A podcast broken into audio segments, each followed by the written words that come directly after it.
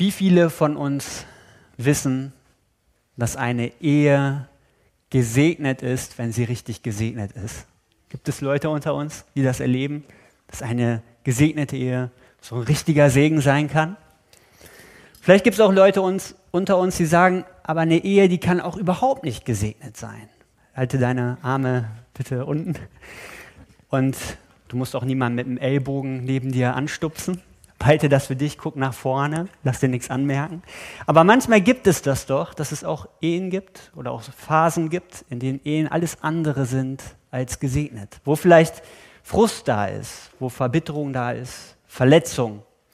Und das ist nicht nur etwas, was ich euch jetzt hier weitergebe, wovon ich überzeugt bin, dass es solche Ehezustände gibt, sondern die Bibel selber, die drückt so etwas ähnlich aus. In Sprüche 18, 22 lesen wir davon, wer eine Frau gefunden hat, der hat das Glück gefunden und der Herr hat seine Freude an ihm. Also anders gesagt, die Ehe ist ein großer Segen, wenn sie gesegnet ist. In Sprüche 27, 15 sehen wir aber auch eine andere Seite. Da heißt es, eine andauernd nörgelnde Frau gleicht ständigem Tropfen von der Decke. Tropf, Tropf, Tropf bei Dauerregen. Also die Ehe, die ist kein Segen, wenn sie nicht gesegnet ist. Es gibt auch solche Situationen. Und um das hier so ein bisschen ausgeglichener und fairer zu machen, möchte ich uns gerne auch mal die andere Perspektive weitergeben. Denn es könnte ja auch für so manche Frau heißen, wenn sie das biblisch ausdrücken sollte, wie folgt. Es ist besser, in einen frischen Hundehaufen zu treten oder einen Nierenstein zu ertragen, als mit einem egozentrisch-narzisstischen Mann verheiratet zu sein. Und da ich kein Amen höre dazu von den Frauen, scheinen ja alle glücklich verheiratet zu sein oder man traut sich nicht. Also die Ehe ist ein Segen, wenn sie gesegnet ist und die Ehe ist kein Segen und kann auch leidvoll sein, wenn sie nicht gesegnet ist.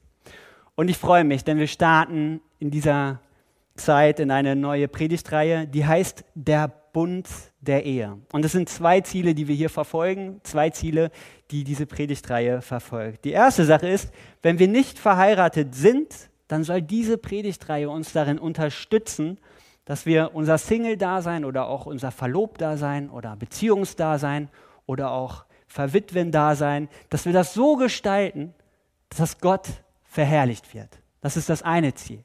Das andere Ziel ist, wenn wir verheiratet sind, wenn wir in einer Ehe sind, dass uns diese Predigtreihe hilft in der Beziehung zu unserem Partner.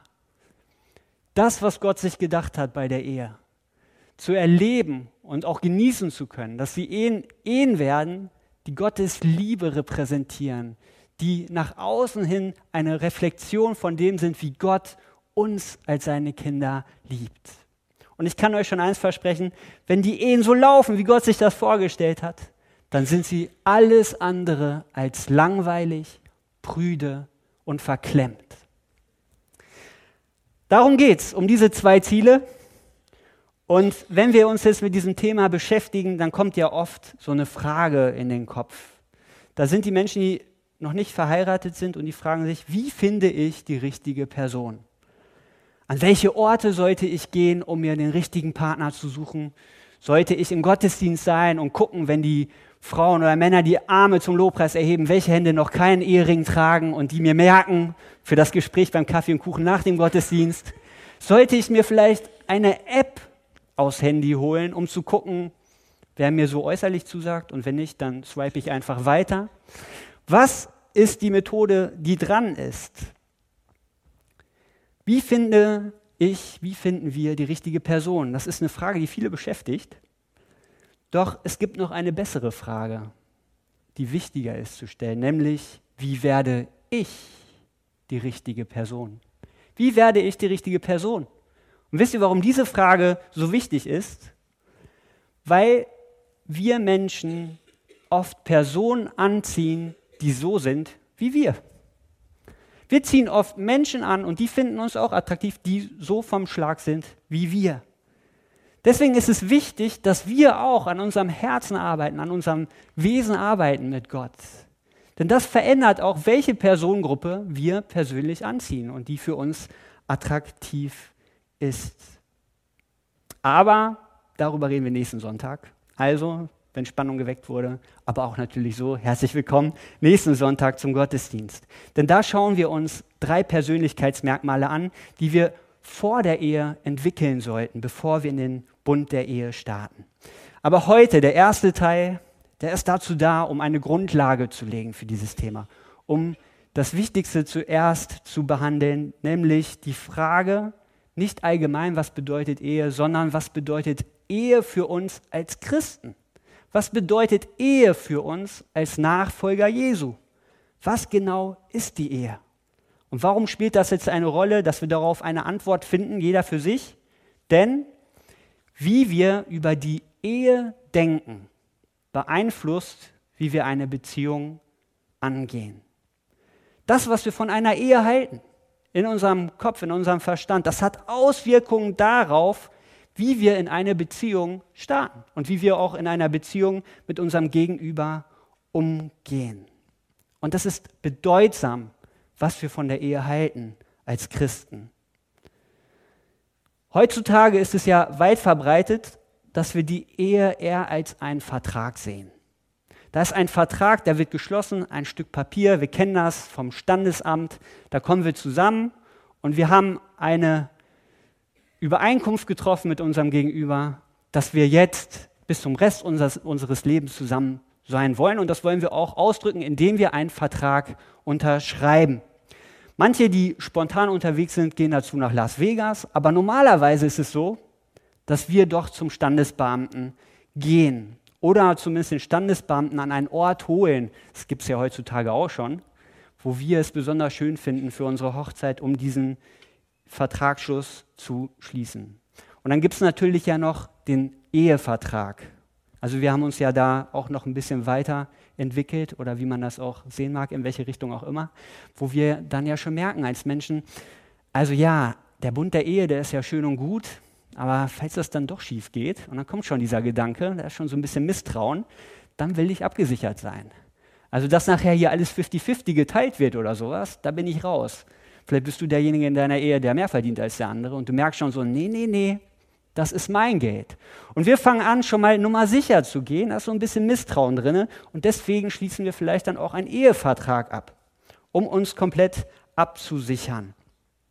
Ich möchte uns daran erinnern und uns gleich zeigen, dass wenn wir in die Bibel schauen, die Ehe weitaus mehr ist als ein Vertrag. Sie ist mehr als nur eine rechtliche Übereinkunft zwischen zwei Menschen. Und das ist auch der Titel dieser Predigt heute. Mehr als gedacht. Der Bund der Ehe, mehr als gedacht. So heißt dieser Teil. Lasst uns zusammen anschauen, was Jesus Christus selber, der Sohn Gottes, über die Ehe gesagt hat. In Matthäus Kapitel 19, die Verse 4 bis 6, da zitiert er selber die Heilige Schrift und greift auf den Anfang der Bibel zurück, nämlich auf das erste Buch Mose, Kapitel 1. Jesus sagt da, habt ihr nicht gelesen, dass der Schöpfer, also Gott, am Anfang die Menschen als Mann und Frau erschuf und dass er gesagt hat, deshalb wird ein Mann Vater und Mutter verlassen und sich mit seiner Frau verbinden. Und die zwei werden ein Leib sein. Sie sind also nicht mehr zwei, sondern sie sind ein Leib. Darum, was Gott zusammengefügt hat, soll der Mensch nicht trennen. Wir erfahren hier also, die Ehe ist nicht etwas, was von Menschen erfunden wurde. Nein, die Ehe kommt von Gott. Die Ehe wurde von Gott eingesetzt. Es ist nicht nur ein menschengemachter Vertrag. Und das ist so anders. Und ich möchte es nochmal hervorheben, was wir nämlich ja mit Verträgen verbinden. Ein Vertrag basiert oft auf gegenseitigem Misstrauen. Ein Vertrag basiert auf gegenseitigem Misstrauen. Ich weiß nicht, wie es euch geht, als ihr das letzte Mal einen Vertrag unterschrieben habt. Vielleicht ein Handyvertrag, Vielleicht hattet ihr einen Handwerker bei euch zu Hause, der etwas machen sollte. Aber wenn das dazu kommt, dann gibt es doch bestimmte Interessen. Und zwar ist es so, wenn du vielleicht Eigentümer bist und du willst, dass in deinem Haus was passiert, dann bist du doch hinterher, dass du zusiehst, dass du dich schützt. Dass du dich schützt, dass wenn der Handwerker seinen Pflichten nicht nachkommt oder irgendwas anders macht, dass du dann nicht den vollen Preis zahlen musst oder zumindest er dann in die Haftung genommen werden kann. Und so versucht man, möglichst gut in dieser Beziehung davonzukommen. Aber ein Vertrag entsteht auch nur, weil das Wort ja nicht mehr reicht. Es reicht nicht mehr alleine etwas zu sagen und darauf zu bauen, sondern wir müssen es schriftlich fixieren, weil wer weiß, was in der Zukunft kommt. Und auf der anderen Seite will sich der Handwerker auch absichern, dass genau geklärt ist, welche Arbeiten er macht und wann dieses Projekt beendet ist und wie das dann auch mit der Zahlung aussieht. Und dann ist klar, der eine Teil, der eine Vertragspartner muss seine Pflichten erfüllen und der andere seine. Wenn das nicht passiert, dann wird der andere auch aussteigen und sagen, ich bin raus, ich bin dir nichts schuldig. Und so ähnlich ist es doch auch, wenn wir an eine Ehe heutzutage in der Gesellschaft denken. Viele fragen sich auch, und es ist berechtigt, wenn man die Ehe nur als einen Vertrag sieht, als ein Blatt Papier, wozu sollen wir überhaupt heiraten? Wozu sollen wir heutzutage überhaupt heiraten? Und wir sehen es in der Gesellschaft, wie sich das auch geändert hat. Zwischen 1985 und 2010 ist der Anteil an Beziehungen, die nicht verheiratet sind und zusammenleben, so stark angewachsen, er hat sich sogar verdoppelt. Heutzutage ist das gang und gäbe, weil dahinter auch dieses Verständnis ist. Wozu brauchen wir doch nur dieses Blatt Papier noch unterschreiben, wenn wir doch sowieso schon zusammenziehen können? Und das ist ja auch rational total sinnvoll. Wir müssen uns da mal drauf hinein, darauf einlassen. Denn schließlich, wenn man nicht verheiratet ist, aber schon zusammen ist, hat man die Chance, Geld zu sparen. Auf einmal kann man sagen, komm, wir ziehen zusammen in eine Wohnung, wir unterschreiben zusammen einen Mietvertrag und plötzlich halbieren wir 50-50 die Kosten für die Energie. Aber der Netflix-Account, der wird dann gemeinsam genutzt. Auch cool. Oder anfallende Hausarbeiten, die werden einfach aufgeteilt. Plötzlich muss nicht mehr einer alles machen. Aber das Bett wird gemeinsam genutzt. Es ist interessant, es scheint so vernünftig zu sein, doch es gibt Studien, die zeigen, dass ein voreheliches Zusammenleben die Chancen auf eine erfolgreiche Beziehung in der Zukunft verschlechtert. Und das ist erstaunlich, denn im Jahr 2018 veröffentlichten Rosenfeld und Rösler eine Studie, die genau dieser These, die in der Soziologie sehr weit verbreitet ist, widersprachen. Es wurde nämlich davon ausgegangen, dass das überhaupt keine Auswirkung hat auf die Zukunft einer Beziehung, ob man vorher schon lange zusammen wohnt oder nicht. Doch sie haben festgestellt, dass es so ist. Je länger wir vorher auch zusammenleben, also dieser, dieser Punkt, ohne diese Verbindlichkeit einzugehen, sich wirklich festzulegen, umso schlechter sehen die Zukunftschancen in einer Beziehung in der Zukunft aus. Und die haben einen Grund dafür gefunden, die nennen den den Trägheitseffekt. Und wisst ihr, was das ist? Der Trägheitseffekt besagt, dass es so ist, es sind zwei Menschen, die haben sich vorher aber noch nicht bewusst füreinander entschieden. Sie haben nicht bewusst entschieden, dass sie jetzt den Rest des Lebens miteinander verbringen wollen. Sie haben sich nicht dafür entschieden, dass sie gemeinsam bestimmte Dinge im Leben teilen werden. Haben sie nicht gemacht. Sie wollen ja einfach erstmal nur zusammenleben. Also es ist keine bewusste Entscheidung gewesen. Aber je länger sie zusammenleben, umso verflochtener, umso komplizierter wird plötzlich das Leben des Einzelnen.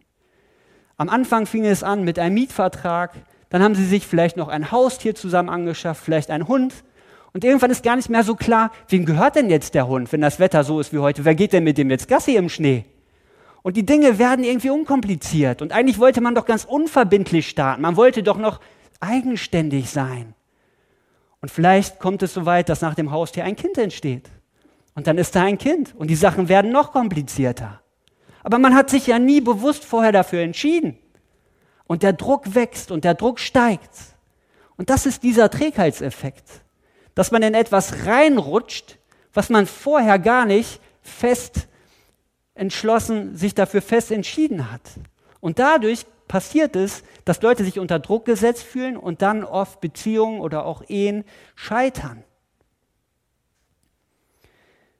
Was hat es mit dem Bund der Ehe auf sich in der heutigen Zeit? Denn das, was Gott gestiftet hat, ist so anders als das, wie wir oft damit umgehen. Es ist eben nicht nur ein Vertrag und nicht nur ein Blatt Papier. Ich möchte den Unterschied herausstellen in einem Satz, nämlich im Gegenteil zum Vertrag, ein Bund basiert auf gegenseitigem Vertrauen. Ein Bund, den wir schließen als Menschen vor Gott, basiert auf gegenseitigem Vertrauen. Und im Hebräischen finden wir für das Wort Bund den Begriff Bered. Wortwörtlich kann man das übersetzen mit schneiden. Und im Neuen Testament sehen wir, wie der neue Bund geschlossen wurde. Was passiert, wenn wir uns schneiden? Es kommt dazu, dass wir bluten. Und Jesus Christus selber, der den neuen Bund mit uns geschlossen hat, ist ja ans Kreuz von Golgatha gegangen. Und diese Situation, wo da eben sein Blut floss, hat eine viel größere Bedeutung, wenn wir die Bibel betrachten und auch das, was zwischen Gott und den Menschen lief, als das, was wir uns vielleicht heute vorstellen. Denn zu einem Bund gehörte immer auch ein Bundeszeichen. Zu einem Bund gehörte immer auch, dass irgendwo ja, ein Bundeszeichen war. Und oft war es das Blut. Wir erinnern uns auch an die Opfertiere, die immer wieder gebracht wurden, um die Schuld irgendwie zu sühnen der Menschen, die es nicht aus eigener Kraft geschafft haben. Und auch da musste Blut fließen. Und so hat Jesus ein für alle Mal da als Opferlamm für uns am Kreuz den Weg freigemacht, damit unsere Schuld vergeben wurde und wir frei geworden sind. Und jetzt kommen wir an den Punkt, warum diese Predigt nicht empfohlen ist für Kinder unter 14 Jahren. Denn ich möchte mir mal anschauen, wie genau dieser Bundesschluss zwischen Mann und Frau damals stattfand. Es war bei hebräischen Hochzeiten so, dass die Braut und der Bräutigam vor den Priester kamen. Und sie kamen zusammen. Vorher waren sie noch nicht zusammen. Sie waren nicht zusammen im Ehebett. Sie wohnten auch noch nicht zusammen, sondern sie kamen bei der Hochzeit zusammen vor dem Priester. Und sie gaben sich zuerst ihr Eheversprechen. Danach gingen sie in einen Raum namens Chupa. Merkt euch das, Chupa. Das war dieser besondere Raum und im Deutschen übersetzt heißt das Dach über dem Kopf. Also das bedeutet, an diesem Ort wird ein neues Haus gegründet. Also das ist der Ort, an dem sie dann gingen, nachdem sie ihr Gelübde abgelegt hatten, um den Bund der Ehe zu vollziehen. Und es war so, dass der jungfräuliche Bräutigam, ne, also oft denken ja immer alle, es geht immer nur um die Frau. Ne? Oft denken wir immer oder hören wir immer, ja, die Ehre der Familie hängt an der Frau. In manchen Kulturen kriegt man das mit. Aber Leute, auch die Männer, die sind jungfräulich in die Ehe gegangen und die Frauen auch. Und was passierte dann in diesem Moment, wo es das erste Mal dazu kam, dass der Mann mit der Frau schlief. Es kam dazu, in der Regel, dass es eine gewisse Blutung gab. Und das mag uns jetzt völlig fremd, barbarisch oder komisch erscheinen, denn es war so, dass die Familien des Bräutigam und der Braut auch noch da draußen feierten und sich total freuten, während die da in dem Chupa waren oder Chupa, ne, schwer auszudrücken, und einen Spaß hatten.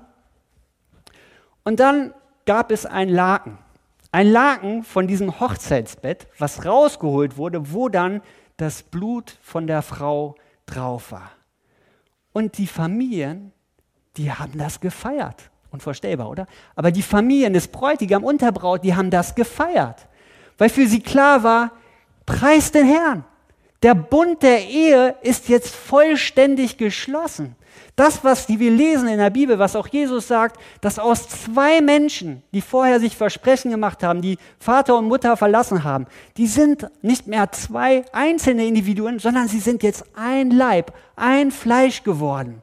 Und es ist etwas Neues entstanden, etwas, was wir menschlich nicht begreifen können. Und es ist ein Prinzip, was wir in der Bibel finden. Und der Neutestamentler Armin Baum, ein Professor des Neuen Testaments, da formulierte das so, was Sexualität angeht. Maximale Intimität erfordert maximale Verbindlichkeit. Das finden wir immer wieder in der Bibel. Dieses Prinzip, wenn es um Sexualität geht, die Gott ehrt, die Gott groß macht und ihn verherrlicht, dann sehen wir, dass die maximale Intimität, also wenn es zum Geschlechtsakt kommt, das ist maximale Intimität, auch maximale Verbindlichkeit erfordert. Und was war maximale Verbindlichkeit? Das ist es auch immer noch. Eben den Bund der Ehe zu schließen, es auch öffentlich zu machen. Und der Umkehrschluss gilt übrigens auch in der Bibel. Je weniger Verbindlichkeit wir in der Beziehung haben, desto weniger auch die Intimität. Das ist immer ein Zusammenspiel. Das finden wir so im Wort Gottes. Aber wenn wir jetzt schon mal beim Thema Sex sind, dann lasst uns weiter darüber reden. Es ist ja so, ich weiß nicht, ob ihr diese Studien kennt, dass gesagt wird, dass Männer alle sieben Sekunden an Sex denken. Also ich weiß nicht, ob ihr das schon mal durchgerechnet habt, aber das wären 514 Mal in einer Stunde. Also äh, Gut, dass hier jemand ist, der kritisch ist, denn diese Studie stimmt nicht. Es gibt eine seriösere Studie, die haben das dann nochmal ganz genau betrachtet. Und es kam raus, dass Männer 19 Mal am Tag an Sex denken. Wie sieht es mit den Frauen aus? Ja, manche denken vielleicht, die denken nie daran. Stimmt nicht. Frauen denken 10 Mal am Tag an Sex. Aber woran denken Frauen noch? Frauen denken mehr über Essen nach als über Sex, nämlich 15 Mal. Also, Männer denken öfter an Sex, als Frauen über Essen nachdenken. Es ist doch die Frage, wenn wir als Menschen in diesem Leben stehen und auch in so einer Gesellschaft stehen wie heute, die sexualisiert ist, wie schaffen wir es dann, auch sexuell integer durch dieses Leben zu gehen? Und hier ist auch wieder ein Zusammenhang. Was wir über die Ehe denken, beeinflusst auch, was wir von Sex und Sexualität halten. Und was wissen wir über die Sexualität, wenn wir in die Bibel schauen? Wir wissen, dass das ein exklusives Geschenk ist, was in den Bund der Ehe gehört zwischen Mann und Frau. Im Hebräer 13, Vers 4 heißt es, die Ehe soll bei allen in Ehren gehalten werden. Bei allen. Also in anderen Worten, wenn du nicht verheiratet bist, dann soll auch für dich die Ehe von anderen Menschen oder die Ehe, die vielleicht irgendwann für dich kommt, soll auch von dir in Ehren gehalten werden. Wenn du verheiratet bist, dann soll auch für dich und deinen Ehepartner diese Ehe in Ehren gehalten werden. Es geht weiter im Bibeltext. Es darf zwischen Mann und Frau keinerlei Untreue geben. Denn wer unmoralisch lebt oder Ehebruch begeht, den will Gott richten.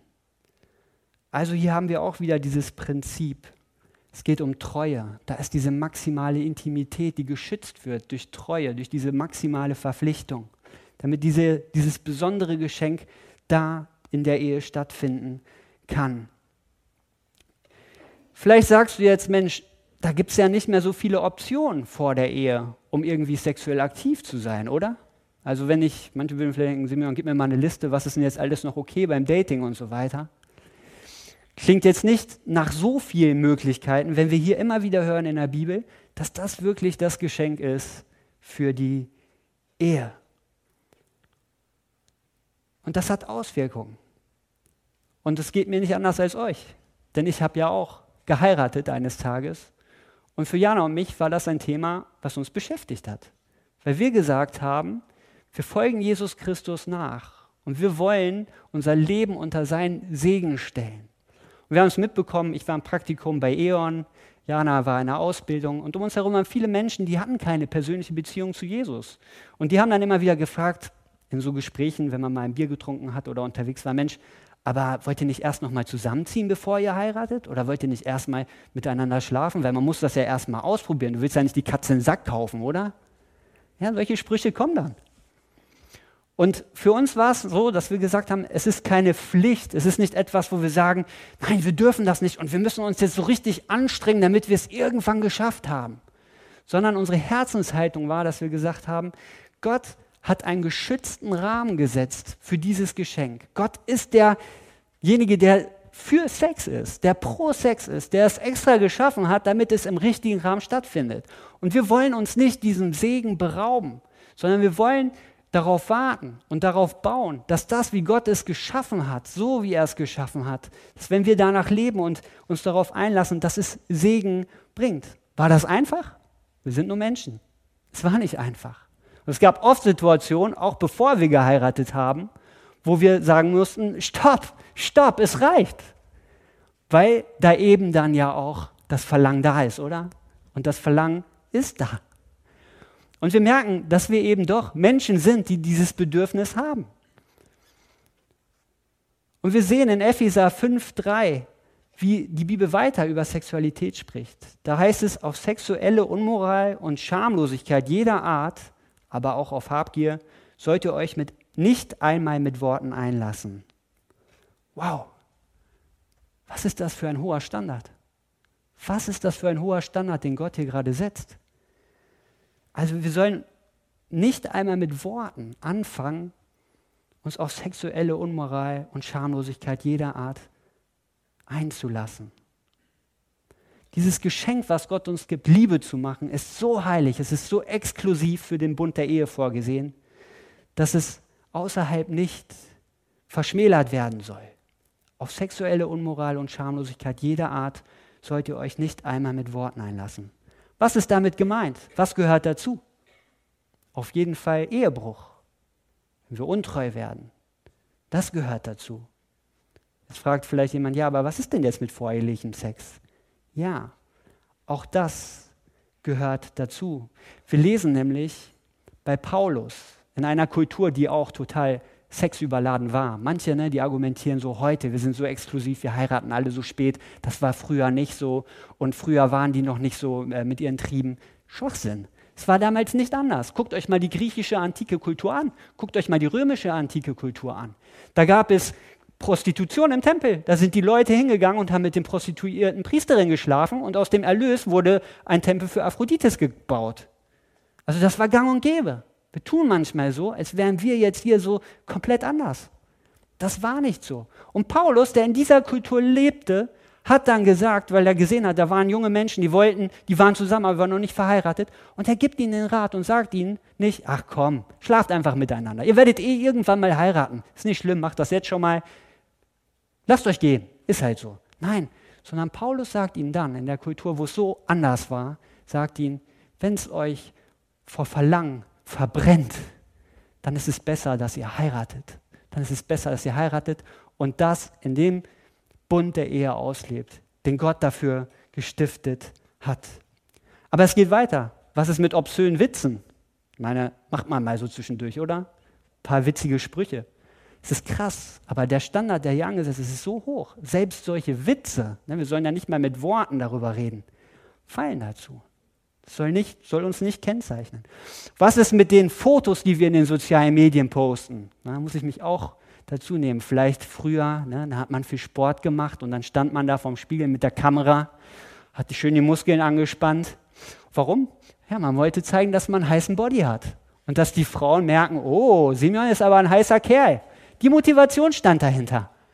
Was ist das? Das ist nicht das. Es ist nicht das, wie Gott sich das vorgestellt hat. Oder wenn wir im Urlaub sind, bei Instagram, die Frauen mit ihrem leicht bekleideten Bikini, die sich dann da so hinstellen und posieren, mit einem ganz bestimmten Blick, der ganz klar macht, was sie damit ausdrücken wollen. Das sind alles Dinge, die dem hohen Standard Gottes nicht entsprechen. Autsch, und ich glaube, keiner von uns kann sich hier aus dieser Affäre ziehen.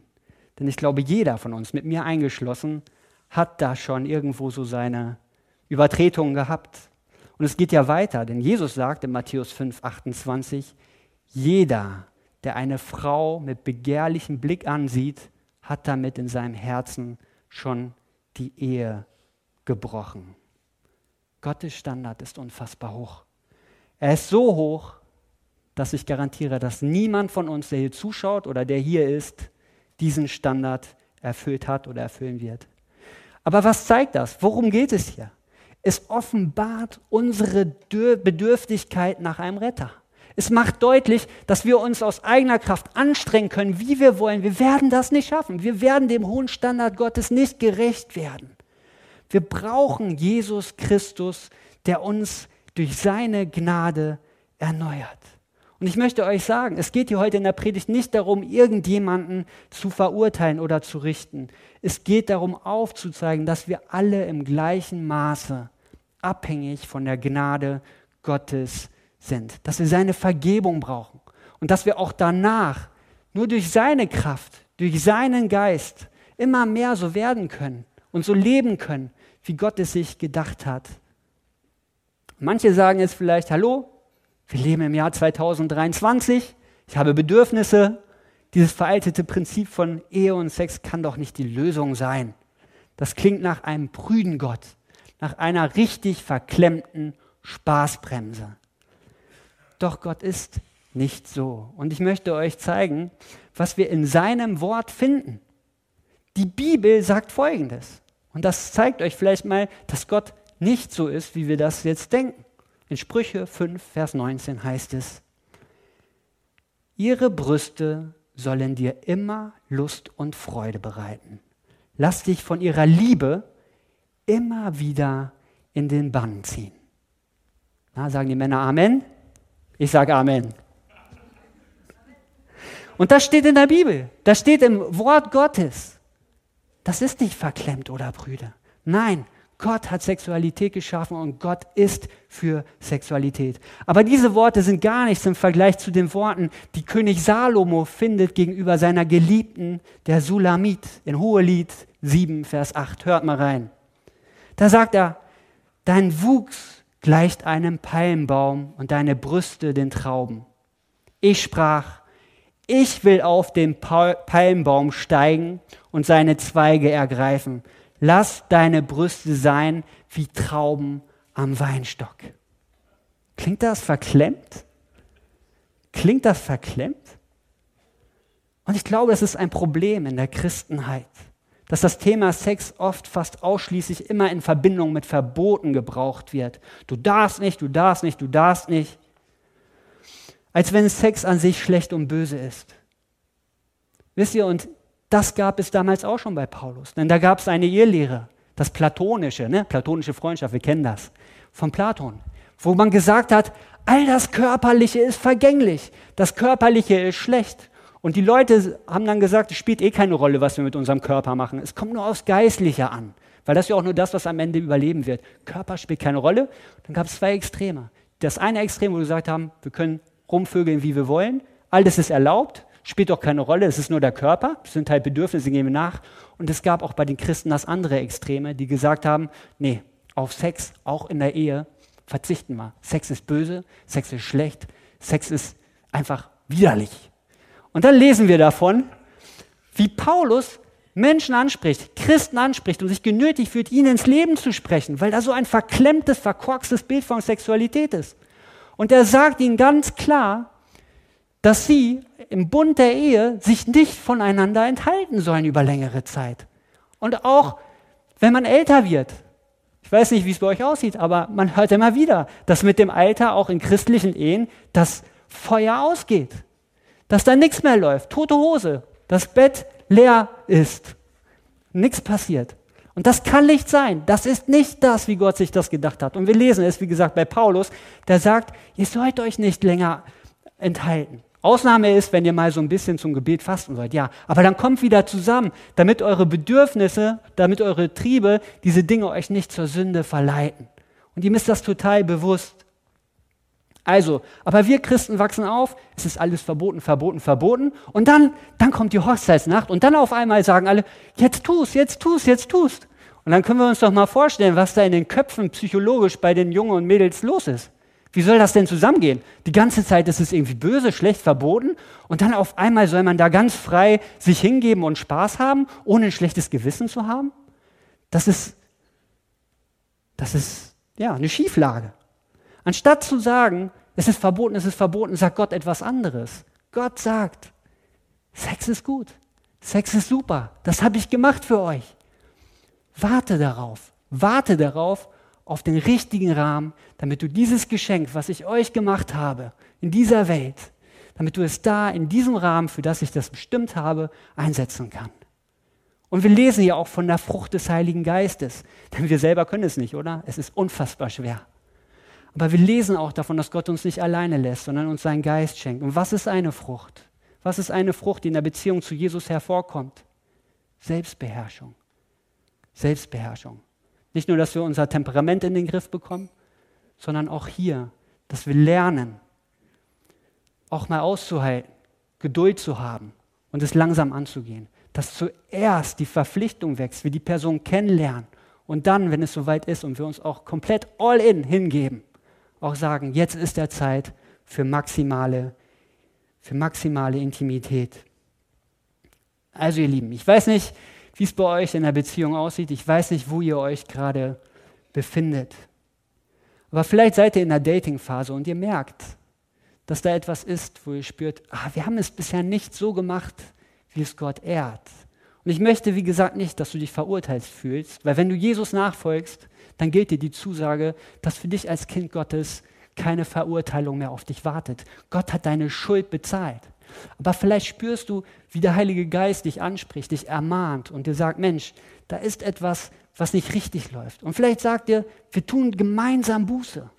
Was gibt es Schöneres, als mit seinem Partner sich hinzusetzen und zu sagen, Gott, wir sind hier und wir merken, wir haben es vorher irgendwie anders gemacht, nach eigenem Ermessen. Aber jetzt sehen wir, wie du das haben möchtest. Bitte vergib uns und schenk, dass wir jetzt diesen Weg gehen, so wie du es gedacht hast. Es gibt vielleicht Menschen, die sind schon eine Ewigkeit verlobt oder eine Ewigkeit in einer Beziehung. Aber aus irgendeinem Grund machen sie nicht den nächsten Schritt und heiraten. Und vielleicht merkst du, dass es dran ist, entweder die Entscheidung zu treffen, wirklich all in zu gehen und zu sagen, ja, ich verpflichte mich jetzt mache Nägel mit Köpfen. Weil letzten Endes, das, was man vorher oft lebt, wenn man zusammenzieht, ist doch schon das wie Ehe. Man hat schon alles zusammen. Man teilt das Bett.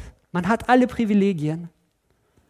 Aber den Schritt verbindlich reinzugehen, das macht man nicht. Und vielleicht ist es dran, jetzt zu sagen, ja, ich mach's. Oder wenn da was ist, was nicht stimmt, nicht das weiter zu ignorieren, sondern zu sagen, okay, es tut jetzt weh, es ist jetzt schmerzhaft, aber dann ist es jetzt die richtige Entscheidung, Gott, er hat mich zu trennen um zu gucken, was Gott in der Zukunft für mich vorhat. Denn Gott will mich nicht mit, den, mit, mit irgendwas in diesem Leben durch die Gegend ziehen lassen, sondern er möchte mir das Beste geben an meiner Seite. Auch eine Person, die mich an die erste Stelle setzt, mit der ich zusammen Gott groß machen kann. Was auch immer es ist bei dir, lass dich von Gott erneuern. Er ist der Gott der zweiten Chancen. Er ist der Gott der dritten, vierten und vielen Chancen. Gottes Gnade ist größer und umfassender, als wir es uns jemals vorstellen können.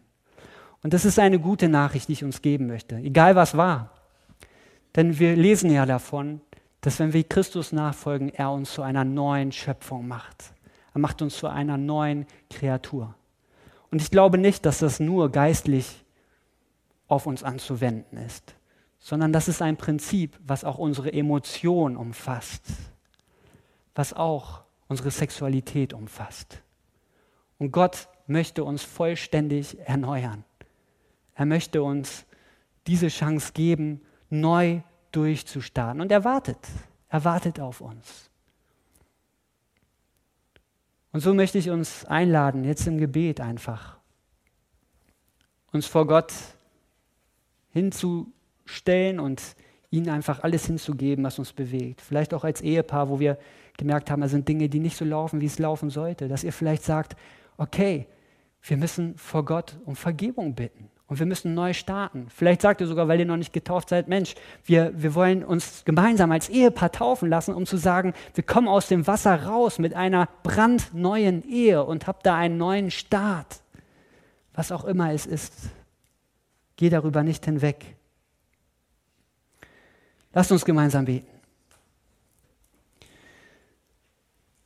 Vater im Himmel, ich danke dir dafür, dass du ein wunderbarer Gott bist, der seine Kinder liebt, der sich an ihnen erfreut. Und ich bitte dich, Herr, dass du in jeder Situation, die hier gerade im Raum ist, präsent bist. Jesus, du siehst, wo Dinge laufen, die nicht so sind, wie es dich groß macht, Herr. Und wir vielleicht unsere Rechtfertigung haben und unsere Gründe haben, Herr. Aber ich bitte dich jetzt, Herr, dass du durch deinen Heiligen Geist in unsere Leben sprichst, dass wir bereit sind, umzukehren, dass wir bereit sind, Dinge zu verändern um dir die Ehre zu geben, Herr. Danke, dass du uns den Bund der Ehe geschenkt hast. Danke, dass du uns das gegeben hast, Herr, dass wir dadurch diese Liebe als Partner repräsentieren dürfen, die du für deine Gemeinde und für die Menschen und die Welt hast, Herr. Und so bitte ich dich auch für die Leute, die verheiratet sind, die vielleicht nur noch zusammen leben mit einem Dach über sich, aber sonst ist alles getrennt, getrennte Zimmer, wo geschlafen wird, getrennte Bereiche, getrennte Verantwortlichkeiten und man lebt wie in einer WG, aber eigentlich ist es nichts Tiefgreifendes, es ist nicht mehr der Bund, wie du ihn dir vorgestellt hast, Herr. Dass da ein Durchbruch geschieht, Herr. Dass Menschen wieder zueinander finden, nicht nur sexuell, das ist ja nur ein Bereich, den du auch über Ehe ansprichst, sondern auch emotional. Einfach diese tiefe Intimität, auch in Gesprächen, in Gemeinschaft, Herr. Dass diese verschiedenen Facetten, die zur Ehe gehören, wieder aufleben dass das Tote wieder lebendig wird, Herr. Und Menschen erleben, wenn du der Mittelpunkt bist und wir gemeinsam als Paare und auch als einzelne Menschen dich groß machen, wie das einfach alles verändert, Herr. So sei da in jeder Situation, vergib da, wo Vergebung nötig ist, Herr. Und erneuere uns, um auf deinem Weg zu gehen, Herr. Amen.